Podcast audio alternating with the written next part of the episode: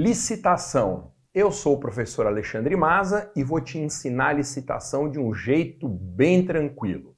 O que é a licitação? Primeira coisa é entender que a licitação é um procedimento administrativo para a contratação de fornecedores do Estado. Por que, que existe uma licitação? Por que, que o Estado tem que fazer licitação e uma empresa privada não? Há uma razão importante para isso. Quando uma empresa privada, quando uma pessoa física quer comprar alguma coisa, ela está usando dinheiro dela, dinheiro próprio. Então, se eu quiser comprar uma caixa de água mineral, por exemplo, eu posso comprar perto da minha casa, pagando mais caro do que a média de mercado, eu posso comprar numa loja de um conhecido, eu escolho, inclusive se eu quiser gastar mais do que aquilo vale no mercado. O Estado não é assim, ele não funciona desse jeito, porque o Estado ele utiliza dinheiro que não é dele, ele utiliza dinheiro que é nosso, dinheiro do seu suado tributo. Muito bem, em razão disso, o direito brasileiro obriga o Estado a contratar não quem tenha o melhor preço, quem seja o mais amigo da administração, a empresa que o administrador público quiser. Não. O Estado é obrigado a fazer uma competição entre as empresas que têm aquilo que o Estado precisa e o Estado é obrigado a contratar o vencedor da disputa. E isso principalmente por duas razões. Em primeiro lugar, a licitação, ela ajuda a garantir uma impessoalidade, um dos princípios fundamentais do direito administrativo, porque quando eu contrato quem ganha a disputa, eu não posso ter favoritismo, eu não posso ter discriminação. Essa é uma contratação que será impessoal. E além da impessoalidade, a licitação atende também ao princípio da transparência, ou como diz o artigo 37 da Constituição, princípio da publicidade. Essa é a razão de existir da licitação. Bom, a licitação é uma sequência encadeada de atos. Nós chamamos essa sequência encadeada de atos no direito de procedimento ou um rito. Isso quer dizer que abrir uma competição como uma licitação, atrair os interessados em participar da disputa, é um processo que a legislação disciplina. Não pode a administração pública contratante escolher como que será esse rito. Pelo contrário, a administração está sujeita à forma como o legislador define esse procedimento. Isso decorre de uma outra previsão constitucional que é o devido processo legal. O procedimento licitatório, ele é um devido processo criado por lei, daí o nome de devido processo legal. Lembra de uma analogia importante. A ideia de um procedimento fixado pela lei é como se a administração fosse um trem, a previsão legal do rito fosse o trilho e a decisão que a administração tivesse que tomar fosse o destino desse trem. Veja, se a administração é o trem, ela não pode escolher qual o caminho para chegar na próxima estação. O trem não pode dar um passo de lado no trilho e decidir cortar caminho para chegar no destino. A administração pública é como esse trem. Ela não escolhe o caminho para a contratação de quem tiver a melhor proposta ou a proposta mais vantajosa. Esse caminho é fixado pelo legislador e, fixado pelo legislador, nós chamamos de devido processo legal. Quem que tem a obrigação de fazer uma licitação? Bom, a Constituição Federal, ela disciplina esse chamado dever de licitar. Então guarde, dever de licitar é o estudo sobre quem está obrigado a fazer licitação. A Constituição de 88 ela disciplina o dever de licitar no artigo 37, inciso 21. Basicamente, você precisa guardar uma regra de ouro para fixar quem tem obrigação de fazer licitação. A regra de ouro é assim: se um órgão ou uma entidade fizer parte da estrutura do Estado, tem que fazer licitação. Então, o dever de licitar vincula principalmente entidades e órgãos que estão dentro da estrutura do Estado. Agora, quem está fora da estrutura do Estado, nós particulares, empresas privadas, mesmo concessionários e permissionários, quem não integra a estrutura da administração, como regra, não precisa se sujeitar a esse procedimento. Então, se você guardar essa regra de ouro, você já acerta 90% das perguntas sobre dever de licitar. Está dentro do Estado, precisa fazer licitação. Quem está fora do Estado não tem esse dever. Ô Masa, me ajuda em uma coisa. Você acabou de falar, Masa, que o dever de licitar, como regra, vincula órgãos e entidades estatais. Ô Masa, você pode exemplificar então quem são esses órgãos e entidades estatais? Bom, no direito administrativo existe a diferença entre órgão e entidade. Nós chamamos de entidade uma pessoa jurídica estatal. Então, são entidades, a União, estados, Distrito Federal, municípios, autarquias, agências reguladoras, empresas públicas, entidades. Entidade é o nome esquisito que o direito administrativo dá para pessoa jurídica estatal. E órgão? O órgão também integra a estrutura do Estado, mas o órgão não é uma pessoa jurídica. O órgão é uma parte de uma pessoa jurídica. Olha que interessante. A palavra órgão no direito, ela não nasceu como uma palavra do ambiente jurídico. Essa palavra órgão, ela foi importada da linguagem, da anatomia humana. E por isso essa analogia é muito importante. Uma entidade estatal é como uma pessoa, uma pessoa física, você, assim como é o meu caso também. A pessoa é o nosso conjunto. Agora, nós somos divididos em órgãos. Tem braço, tem perna, cabeça. Órgão público é a mesma coisa é uma parte de uma pessoa jurídica estatal, mas que não é uma pessoa. Os órgãos mais importantes para você visualizar no Brasil são os ministérios da União, Ministério da Saúde, Ministério da Educação, Ministério da Justiça. Dentro dos estados, Distrito Federal e municípios, são as secretarias, Secretaria de Segurança Pública, Secretaria de Transportes, esses são órgãos. E são órgãos também tribunais, casas legislativas, como o Senado, a Câmara de Deputados, a Câmara Municipal. São órgãos também o Tribunal de Contas, o Ministério Público, a Defensoria. Então, essa diferença é importante. Entidade é uma pessoa jurídica do Estado e órgão são as divisões internas dessa pessoa jurídica estatal.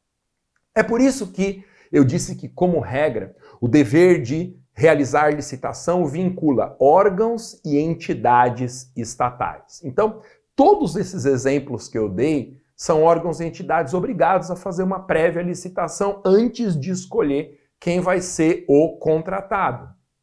Quem que tem que fazer, portanto? uma licitação antes de escolher o fornecedor, o contratado. União, estados, Distrito Federal, municípios, autarquias, empresas públicas, agências reguladoras e suas divisões internas. Os seus órgãos, como ministérios, secretarias, tribunais, casas legislativas, Ministério Público, todo esse povo tem que fazer licitação. Olha só, tão importante quanto saber quem tem o dever de licitar é saber também quem ficou de fora desse dever. A regra eu já te ensinei, é muito simples. Quem não integra a estrutura estatal, em princípio, não precisa fazer licitação. Então, pessoas físicas não precisam fazer licitação. Pessoas jurídicas, privadas, as empresas privadas não precisam fazer licitação. Não precisam fazer licitação também os chamados concessionários e permissionários, que são pessoas da iniciativa privada que recebem a delegação de um serviço público. Quando há um contrato de concessão, a gente chama essa empresa privada de concessionária.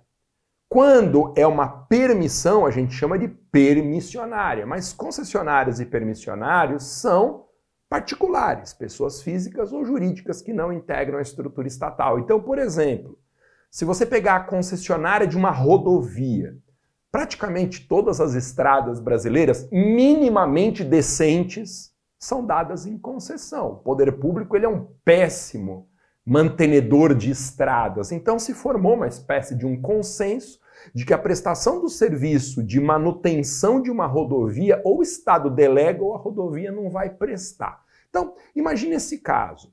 O poder público decide dar em concessão uma rodovia, tem que abrir uma licitação para escolher o concessionário e ganha lá a empresa Rodbem. Nem sei se existe esse nome, gente, chutei aqui, de repente estou fazendo propaganda de alguém. Mas a empresa Rodbem ganha a licitação e se torna concessionária. Essa empresa que vai manter a rodovia durante a vigência do contrato de concessão, ela é uma empresa privada. Ela presta serviço público, mas é uma empresa privada que visa o lucro, que tem seus próprios empregados. Essa empresa, embora seja concessionária, não precisa fazer licitação. Então, se por exemplo a concessionária precisar comprar um carro para atender o usuário da rodovia, essa compra não exige licitação, porque ela é uma empresa privada. E assim vale também para os chamados permissionários de serviço público. Um taxista, por exemplo, ele é um permissionário de serviço público. Ele tem uma permissão dada pelo poder público para transportar pessoas. O taxista não precisa fazer licitação. Se ele tiver que é, levar o táxi para uma revisão, a escolha da empresa que fará, a oficina que fará essa revisão é livre para o taxista. O taxista é um particular que, embora preste um serviço público, não está obrigado a fazer licitação. Quem mais que não precisa fazer licitação no Brasil? Importante. Não precisam fazer licitação as chamadas organizações não governamentais que, para facilitar, no direito administrativo, nós chamamos de entes de cooperação. Ente é a mesma coisa que entidade, pessoa jurídica. Então, os entes de cooperação ou organizações não governamentais são pessoas jurídicas privadas dedicadas quase sempre ao voluntariado. Então, você imagina uma ONG qualquer, nós nos reunimos e decidimos realizar uma atividade, nós particulares, de voluntariado. A gente cria uma organização não governamental para preservação ambiental, por exemplo. Nós não integramos a estrutura estatal, por isso que chama organização não governamental. Essa é a razão pela qual as ONGs, os entes de cooperação, não precisam licitar. Ô Masa, mas você disse que, em regra, o dever de licitar vincula quem está dentro do Estado e não obriga quem está fora do Estado. Ô Masa, mas se você falou em regra, é porque deve ter exceção. Existe exceção a essa regra? Sim. Alguns casos de entidades privadas que não integram a estrutura estatal, em alguns casos, essas entidades privadas podem ser obrigadas a fazer licitação. Quais são esses casos? Então, normalmente a gente chama esses casos de licitação sem Estado. O que é uma licitação sem Estado? É o dever de licitar vinculando quem está fora da estrutura estatal. É o dever de licitar que atinge algumas pessoas da iniciativa privada. Basicamente, você guarde assim: uma entidade da iniciativa privada, que, portanto, não integra estrutura estatal, deverá fazer licitação quando ela receber dinheiro público e for aplicar esse dinheiro público. Esse é um caso excepcional e muito interessante, porque como regra, o dever de licitar, ele está vinculado à pessoa ou órgão estatal. Por isso que nós falamos que como regra, o dever de licitar, ele utiliza um critério subjetivo, subjetivo de sujeito, de pessoa, está dentro do estado, licita, está fora do estado, não precisa licitar. Essa é a regra geral, critério subjetivo. Mas em algumas situações, o dever de licitar, ele é baseado num chamado critério objetivo. Critério objetivo é aquele que não leva em consideração a pessoa, se ela é estatal ou não.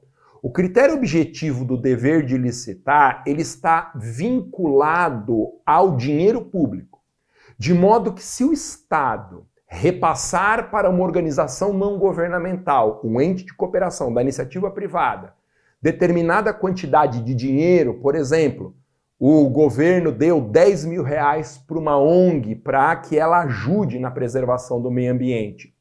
Esses 10 mil reais de origem pública, nós falamos que é um dinheiro carimbado. Vale dizer, para onde esse dinheiro for, o dever de licitar o acompanha. Essa é uma obrigação de fazer licitação independente de quem seja a pessoa, se ela está no Estado ou não está no Estado. É atrelado ao dinheiro público. Então, quando uma ONG recebe 10 mil reais do governo, esses 10 mil reais, quando forem aplicados, exigem a realização de uma licitação. Então, guarde isso. Sempre que o Estado entregar recurso público para iniciativa privada, na aplicação desse recurso público, o beneficiário tem que escolher o contratado, escolher o fornecedor por meio de uma licitação, justamente para garantir a razão de ser da licitação, garantir a impessoalidade e a transparência no gasto de recursos públicos. Modalidades de licitação. Esse é outro assunto muito importante dentro do tema licitação. Nós chamamos de modalidades de licitação os diferentes ritos que a legislação brasileira obriga o poder público licitante a realizar. Então, você guarde, modalidade é igual a rito, procedimento. Quais são as modalidades de licitação no Brasil?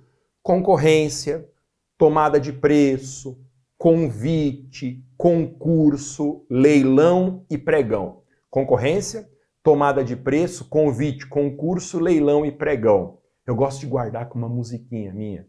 Então é assim: leilão, pregão, convite, concurso, concorrência e tomada de preços. Essas são as seis modalidades principais. Cuidado! Nunca confunda modalidade, que é rito, modalidade de licitação, com tipo de licitação. Tipo de licitação não é procedimento. Tipo de licitação são os diferentes critérios de julgamento da melhor proposta. Então, quando o poder público é obrigado a fazer uma licitação, não é o poder público licitante que escolhe o critério de julgamento da licitação. Quem decide isso é o legislador. O legislador é que determina os tipos de licitação, os critérios de julgamento. Então, melhor proposta, melhor técnica, técnica e preço, maior lance, menor lance, maior economia. Esses são os critérios de julgamento que a legislação utiliza. Então, guarde para não errar mais. Modalidades são os procedimentos licitatórios: concorrência, tomada de preços, convite, concurso, leilão e pregão. Tipos de licitação são os diferentes critérios de julgamento: melhor proposta, melhor técnica, técnica e preço, maior lance ou oferta, menor lance. Esses são os tipos de licitação. Muito bem. Basicamente, a diferença entre as modalidades licitatórias tem a ver com o preço do que está sendo contratado. Então, quando o poder público quer contratar alguma coisa, há uma pesquisa anterior de mercado que determina, às vezes até meio por cima, quanto vai custar aquilo que o poder público quer contratar. Então, por exemplo, se o poder público for comprar vassoura, então a União vai fazer compra de vassoura para deixar em todas as repartições públicas federais. O poder público tem que saber, isso é feito antes, tem que saber por meio de uma pesquisa quanto no mercado custa em média aquela vassoura que o poder público quer. E aí esse preço médio multiplicado pela quantidade de vassouras vai dar uma estimativa de quanto que vai ser gasto. Então, a legislação, ela utiliza basicamente esse que é o critério quantitativo para diferenciar as modalidades licitatórias. Tome muito cuidado porque os limites des, dessas faixas quantitativas de preço, esses limites foram alterados. Então, antigamente, isso até dois, três anos atrás, era muito fácil a gente guardar isso, porque concorrência para obras e serviços de engenharia acima de 1 milhão e 500 mil reais, tomada de preço a faixa intermediária até 1 milhão e 500 mil reais, e o convite ia lá até 150 mil reais para obras e serviços de engenharia. Não existem mais essas faixas. Recentemente, essas faixas foram modificadas e os números eles são quebrados. Então, como que fica hoje? Só para você ter uma noção, a faixa de preço da concorrência pública para obras e serviços de engenharia é acima de 3 milhões e 300 mil reais. Então, houve mais do que uma multiplicação por dois dessa faixa. Então, antes eram obras e serviços de engenharia acima de 1 milhão e 500 mil reais e agora ficou acima de 3 milhões e 300 mil reais. A faixa de baixo, obras e serviços de engenharia de até 3 milhões e 300 mil reais, é a faixa da tomada de preço. E o convite ficou posicionado abaixo ainda da tomada de preços. Então, nós falamos que essas são as modalidades quantitativas, as modalidades licitatórias que se diferenciam quanto ao valor do objeto licitado. Basicamente, as modalidades quantitativas são concorrência para obras e serviços de engenharia e demais objetos de grande valor, tomada de preços para obras e serviços de engenharia de valor intermediário e demais objetos também, e o convite para objetos de pequeno valor. Bom, entre as modalidades licitatórias, a concorrência, a tomada de preços e o convite se diferenciam basicamente quanto ao cabimento a partir do valor do objeto. Então, modalidades quantitativas, elas envolvem quantidade, elas envolvem preço da contratação. Porém, existem outras modalidades licitatórias que não levam em consideração o critério de valor. E aí nós falamos que são modalidades qualitativas. Quais são as modalidades licitatórias qualitativas no direito brasileiro? Qualitativas porque não levam em consideração o valor do objeto. São modalidades qualitativas: o leilão, o pregão, o concurso. Então, concorrência, tomada de preço e convite, modalidades quantitativas leilão, pregão e concurso, modalidades quantitativas. Bom, entre as modalidades licitatórias existentes no Brasil, a gente tem que conhecer também o cabimento do pregão. E por que, que a gente tem que conhecer o cabimento do pregão? O pregão é uma modalidade licitatória mais nova, que não tem previsão na Lei Geral de Licitações. As licitações e contratos administrativos no Brasil são regidos por uma lei de 1993 que é o terror de quem estuda direito administrativo. Não para você, né, que está aqui entendendo tudo de administrativo, mas as pessoas detestam a lei 8666 de 93. Eu costumo dizer que ela é uma lei tão insuportável que tem até o 666, né? Eu brinco que é a lei da besta. Pois é. Então, as licitações são regidas basicamente no Brasil ainda pela Lei Geral, Lei 8666 de 1993. O pregão não. O pregão é uma modalidade de licitação que não se rege pela lei geral, pela lei 8666. Ele tem uma lei só para ele. O pregão é regido pela lei 10.520 de 2002. Não precisa ficar decorando o número de lei, é só para você saber que o pregão tem uma lei própria. Bom, como que eu sei a utilização obrigatória do pregão? Quando que o pregão é a modalidade que tem que ser realizada? Então, a primeira coisa importante é perceber que o pregão não é uma modalidade obrigatória, segundo a legislação. A legislação brasileira de licitação diz que o pregão é uma modalidade facultativa, porque a Lei 10.520 diz que a administração pública poderá realizar pregão nas hipóteses previstas nessa lei. Poderá não é deverá. Então, não há hipóteses na Lei 10.520 de obrigatoriedade do uso do pregão. O pregão é uma modalidade qualitativa, porque não importa o valor do objeto para ele ser cabível. O que interessa é como esse objeto é como que é a qualidade desse objeto. Por isso que nós falamos que o pregão é uma modalidade qualitativa. E como que eu sei qual é o cabimento do pregão? Muito fácil. A Lei 10.520 de 2002, a Lei do Pregão, afirma que a administração pública poderá utilizar o pregão para contratar bens e serviços comuns. Então, essa é a primeira coisa que você tem que guardar sobre pregão. Pregão é a modalidade facultativa para contratação de bens e serviços comuns. Mas cuidado.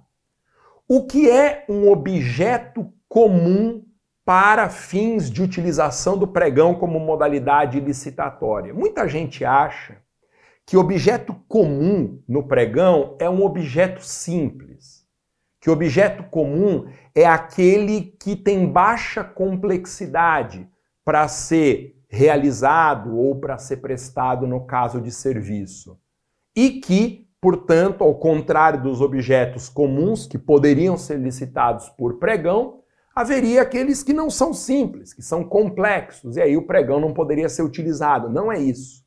Por incrível que pareça, objeto comum não tem nada a ver com a simplicidade ou complexidade daquilo que a administração precisa. Para fins de pregão, objeto comum é um objeto, guarde isso, padronizado no mercado. Então, guarda assim, ó, pregão é a modalidade para contratação de objetos padronizados. Então, objeto comum é a mesma coisa que padronizado. Bom, e por que, que a legislação diz que o pregão só pode ser utilizado para bens e serviços comuns, que são bens e serviços padronizados no mercado? Por uma razão. O pregão terá sempre como critério de julgamento o menor lance ou oferta.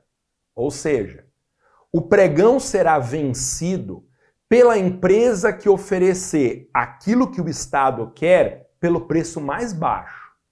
Então, como o pregão é julgado só com base no preço, todo mundo que está disputando o pregão tem que ter um objeto mais ou menos parecido com os demais, porque senão o critério do preço, o critério do menor lance, ele perde sentido.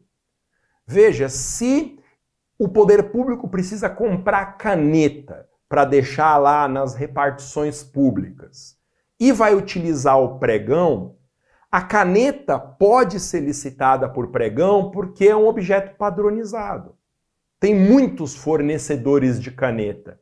O edital do pregão diz que tipo de caneta que o Estado quer e aí haverá muitos fornecedores daquele objeto, que é um objeto comum, é um objeto padronizado. E aí, entre as empresas que aparecerem interessadas em vender caneta para o Estado, eu posso julgar pelo menor lance, porque todo mundo tem uma caneta mais ou menos parecida.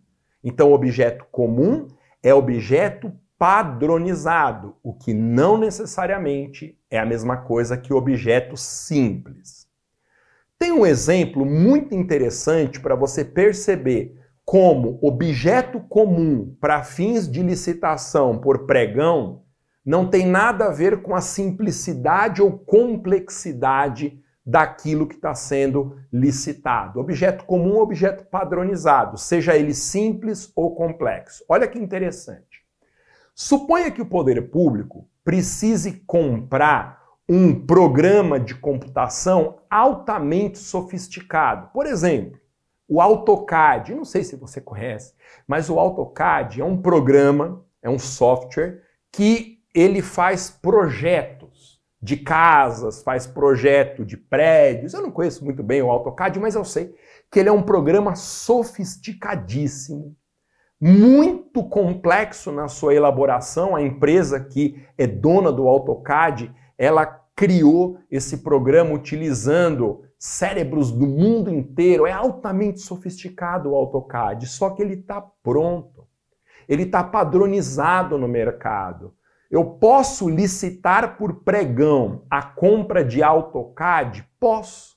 Porque, embora seja um programa de computação altamente complexo, altamente sofisticado, ele está padronizado no mercado. Se o poder público abrir uma licitação e falar que ele quer contratar a compra do AutoCAD, vão aparecer 200 empresas, lojas que vendem a licença desse software. Então, perceba que no pregão, objeto comum não precisa ser um objeto simples. Ele pode ser também um objeto complexo, difícil, desde que ele esteja padronizado no mercado. Bom, não podemos confundir nunca as modalidades licitatórias, concorrência, tomada, convite, concurso, leilão e pregão, com os tipos de licitação, critérios de julgamento, maior lance, menor lance, melhor técnica, melhor técnica e preço, melhor proposta. Isso é critério de julgamento, isso é tipo de licitação. Bom, quais são no direito brasileiro os tipos de licitação que a legislação prevê? Olha só, basicamente, uma licitação pode ser julgada, lembra que tipo de licitação é critério de julgamento, pelos seguintes critérios que a legislação estabelece: melhor proposta, que é o critério básico de julgamento de uma licitação. Eu vou lá e contrato a empresa que fornece o que eu quero, tá? Pelo preço que é mais baixo. Então, eu tenho aí melhor proposta associada a um preço baixo. Existe um segundo tipo de licitação, que é a licitação da melhor técnica. Na melhor técnica, o poder público não está preocupado só com preço. O poder público precisa é de qualidade. Então, imagine um exemplo. Se o poder público precisar comprar copo de água mineral, como água mineral é tudo mais ou menos a mesma coisa, e não vem me falar que tem diferença de uma marca de água para outra, porque água é tudo igual, tá? O poder público pode contratar por melhor proposta. A empresa que forneceu o copo mais barato de água ganha a licitação. Agora, eu duvido que na sua casa você teria a coragem de comprar colchão só pelo critério do menor preço. Colchão, onde a gente dorme para pôr na cama. Gente, uma pessoa não é louca de comprar um colchão só pelo preço. O mais barato que eu encontrar vai ser o que eu compro. Por quê? Porque o colchão, ele é um produto com muita diferença de qualidade. Tem colchão bem baratinho, que é uma porcaria, e tem colchão com preço de automóvel. Então, a ideia é que para compra de objetos assim, com muita diferença de qualidade, eu não posso usar só o critério do melhor preço, da melhor proposta, do preço mais baixo. Eu tenho que levar em consideração mais a qualidade do que exatamente o preço. E aí nós temos o tipo de licitação que é a melhor técnica. Então, tipos de licitação. Melhor preço, que em geral é o preço mais baixo, melhor técnica, quando eu levo em consideração a qualidade. Terceiro tipo de licitação é a técnica e preço. Na licitação do tipo técnica e preço, há uma combinação entre dois elementos: o elemento qualidade do objeto e o elemento preço. E aí, a legislação diz que quando a licitação for julgada por técnica e preço, haverá uma ponderação. Ou seja, haverá uma nota atribuída para a qualidade do objeto e uma outra nota atribuída por preço, para o preço de cada fornecedor interessado. Quem tiver a melhor média ponderada entre a nota de qualidade e a nota de preço, fatura a licitação. Então, esse é o terceiro critério de julgamento, terceiro tipo de licitação no Brasil conhecida como licitação do tipo técnica e preço, uma média ponderada entre qualidade e o preço, entre a proposta e a qualidade do objeto. Eu costumo associar esse tipo de licitação técnica e preço à ideia de melhor custo-benefício.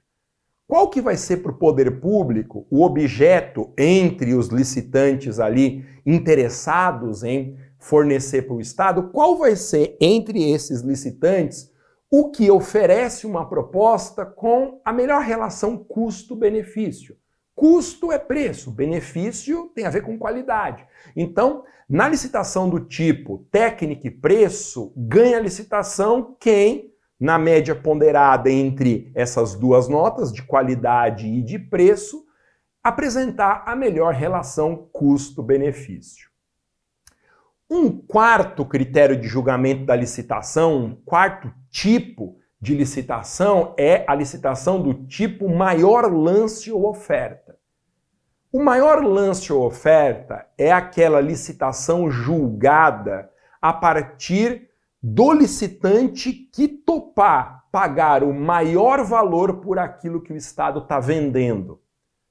Então, esse critério do maior lance ou oferta, ele só é utilizado nas licitações em que o poder público está vendendo alguma coisa. Nas licitações de alienação. E para alienação de bens, basicamente se utiliza a modalidade chamada de leilão. Leilão é uma modalidade licitatória utilizada quando o Estado quer vender um bem público. Por isso que no leilão o critério de julgamento é o maior lance ou oferta. Então ganhará a licitação quem se interessar por comprar aquele bem que o Estado está alienando pelo maior valor. E existe ainda um quinto tipo de licitação, um quinto critério de julgamento além da melhor proposta, da melhor técnica, técnica e preço e maior lance ou oferta, que é só para o leilão, o quinto tipo de licitação, o quinto critério de julgamento é o menor lance ou oferta.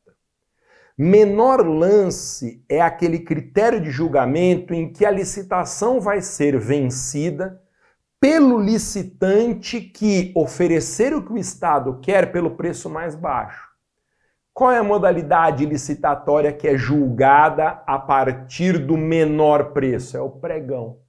Então, quando você encontrar essa ideia de um tipo de licitação baseada no menor preço, pode associar tipo de licitação, menor preço ou oferta é o pregão.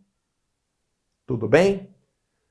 Finalmente, a licitação será obrigatória em todos os casos? O que eu quero dizer é o seguinte: será que todo contrato administrativo que o Estado precisar celebrar com fornecedores terá que ser previamente é, licitado? Terá que ser antecedido pela realização de uma licitação? Cuidado! A resposta é não. A regra geral no Brasil é: celebração de contrato administrativo exige prévia licitação. Eu só posso celebrar esse contrato, eu, Estado, com o licitante, o competidor que tiver a melhor proposta de acordo com o edital. Mas essa é a regra. Existem casos que a própria legislação de licitações prevê em que é possível celebrar um contrato sem uma licitação prévia. Nós chamamos isso de contratação direta. Contratação direta é o conjunto de casos que a própria lei prevê em que o Estado pode escolher um fornecedor sem fazer uma licitação antes. Basicamente, os casos de contratação direta sem licitação estão divididos em duas categorias. A Lei Geral de Licitações, a Lei 8666 de 93, classifica as hipóteses de contratação direta em dispensa de licitação, lá no artigo 24 da Lei 8666, e inexigibilidade de licitação, no artigo 25 da Lei 8666. Eu vou te contar quais são as diferenças mais importantes entre contratação direta por dispensa e contratação direta por inexigibilidade de licitação. Primeira diferença importante. A dispensa está prevista num rol taxativo, como nós falamos. O que é um rol taxativo? O artigo 24 da Lei 8666, quando descreve as hipóteses de dispensa, ele prevê os únicos casos em que é possível contratar sem licitação. Então, os casos de dispensa formam uma lista fechada que somente o legislador tem a chave para aumentar. Nada impede que uma lei seja aprovada alterando hipóteses do artigo 24, prevendo novos casos de dispensa. O legislador pode aumentar a lista, a administração não. Então, a primeira diferença entre dispensa e inexigibilidade é que a lista dos casos de dispensa é uma lista fechada, um rol taxativo. Já na inexigibilidade, não. Na inexigibilidade, artigo 25 da Lei 8666, a lista de casos que o legislador descreve é uma lista aberta. É um rol, como nós falamos, exemplificativo.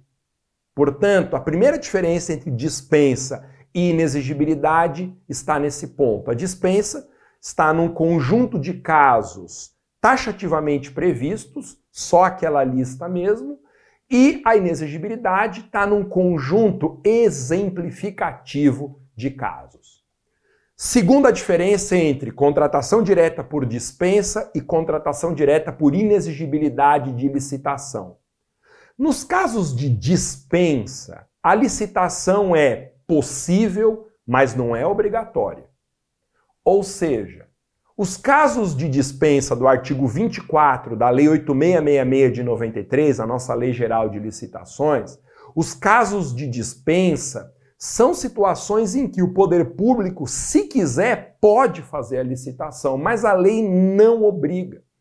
Essa é uma característica da dispensa. Então, por exemplo, suponha um objeto que seja muito barato, muito barato mesmo, sei lá, o poder público precisa comprar um pneu para colocar na viatura do prefeito lá, um único pneu.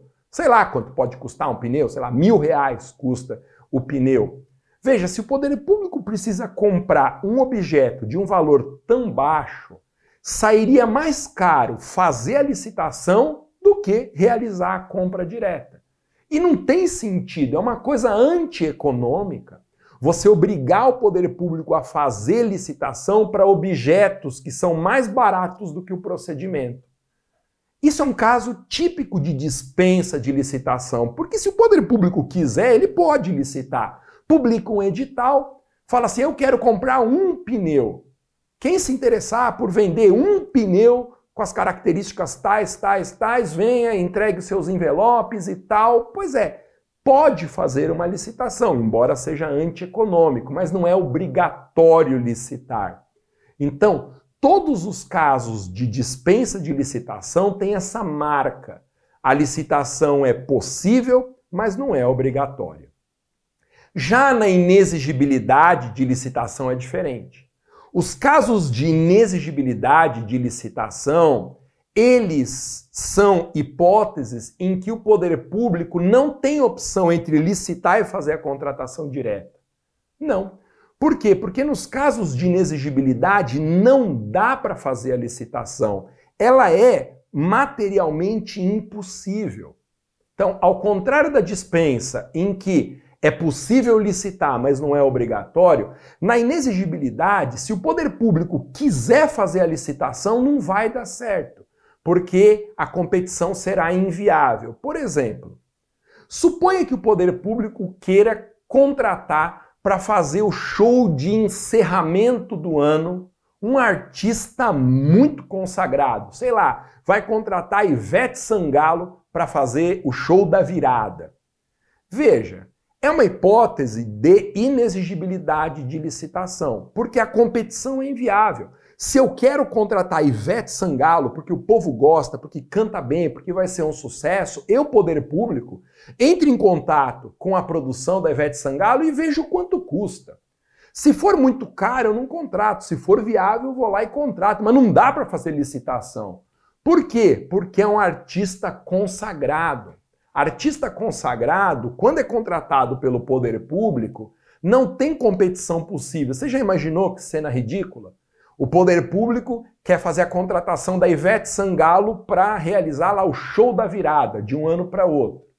Mas ele decide licitar antes. Então ele publica um edital e diz assim: olha, vocês cantoras de renome nacional que tiverem interessadas em fazer o show da virada aqui para o poder público, compareçam na data tal, munidas de um violãozinho, um microfone, e aí nós vamos fazer uma disputa para a contratação da cantora que vai ser aquela responsável pelo show da virada da prefeitura, por exemplo. Aí, suponha que cena ridícula, aparecem lá é, Ivete Sangalo, aí aparece a Cláudia Leite, aparece sei lá mais quem, quatro ou cinco cantoras de renome. O poder público diz: muito bem, estou precisando contratar uma cantora de renome para o show da virada. Eu vou pedir que vocês quatro fiquem sentadas aí, peguem o violão, é, toquem cinco minutos, cantem um pouco aí a música de vocês e essa comissão aqui vai julgar quem tem a melhor voz. Aí vai lá, Ivete Sangalo toca um violão, canta uma música, a comissão fala: é, até que não é ruim, não, dá nota 9. A Cláudia Leite vai, canta uma música dela, toca um violão, a comissão fala, é, a Ivete é mais legal, tá, mas dá uma nota 8 aí. E assim com as outras cantoras. Isso não tem sentido. Porque se o poder público quer contratar alguém que é um artista consagrado, não tem sentido você fazer uma competição, porque eu quero aquele artista que é o que o povo gosta, que vai mais dar certo. Então, esse é um caso de inexigibilidade de licitação porque a competição é inviável. Essa cena de eu colocar artistas numa sala, pedir que eles cantem alguma coisinha para dar uma nota e aí escolher quem tem a melhor nota é uma cena ridícula, que não faz sentido. Então, ao contrário dos casos de dispensa, em que a licitação pode ser feita, mas não é obrigatória, nas hipóteses de inexigibilidade, a competição é impossível por inviabilidade de competição. Então, sobre licitação, é isso. Você tem todas as informações necessárias para entender como a licitação brasileira funciona. Valeu!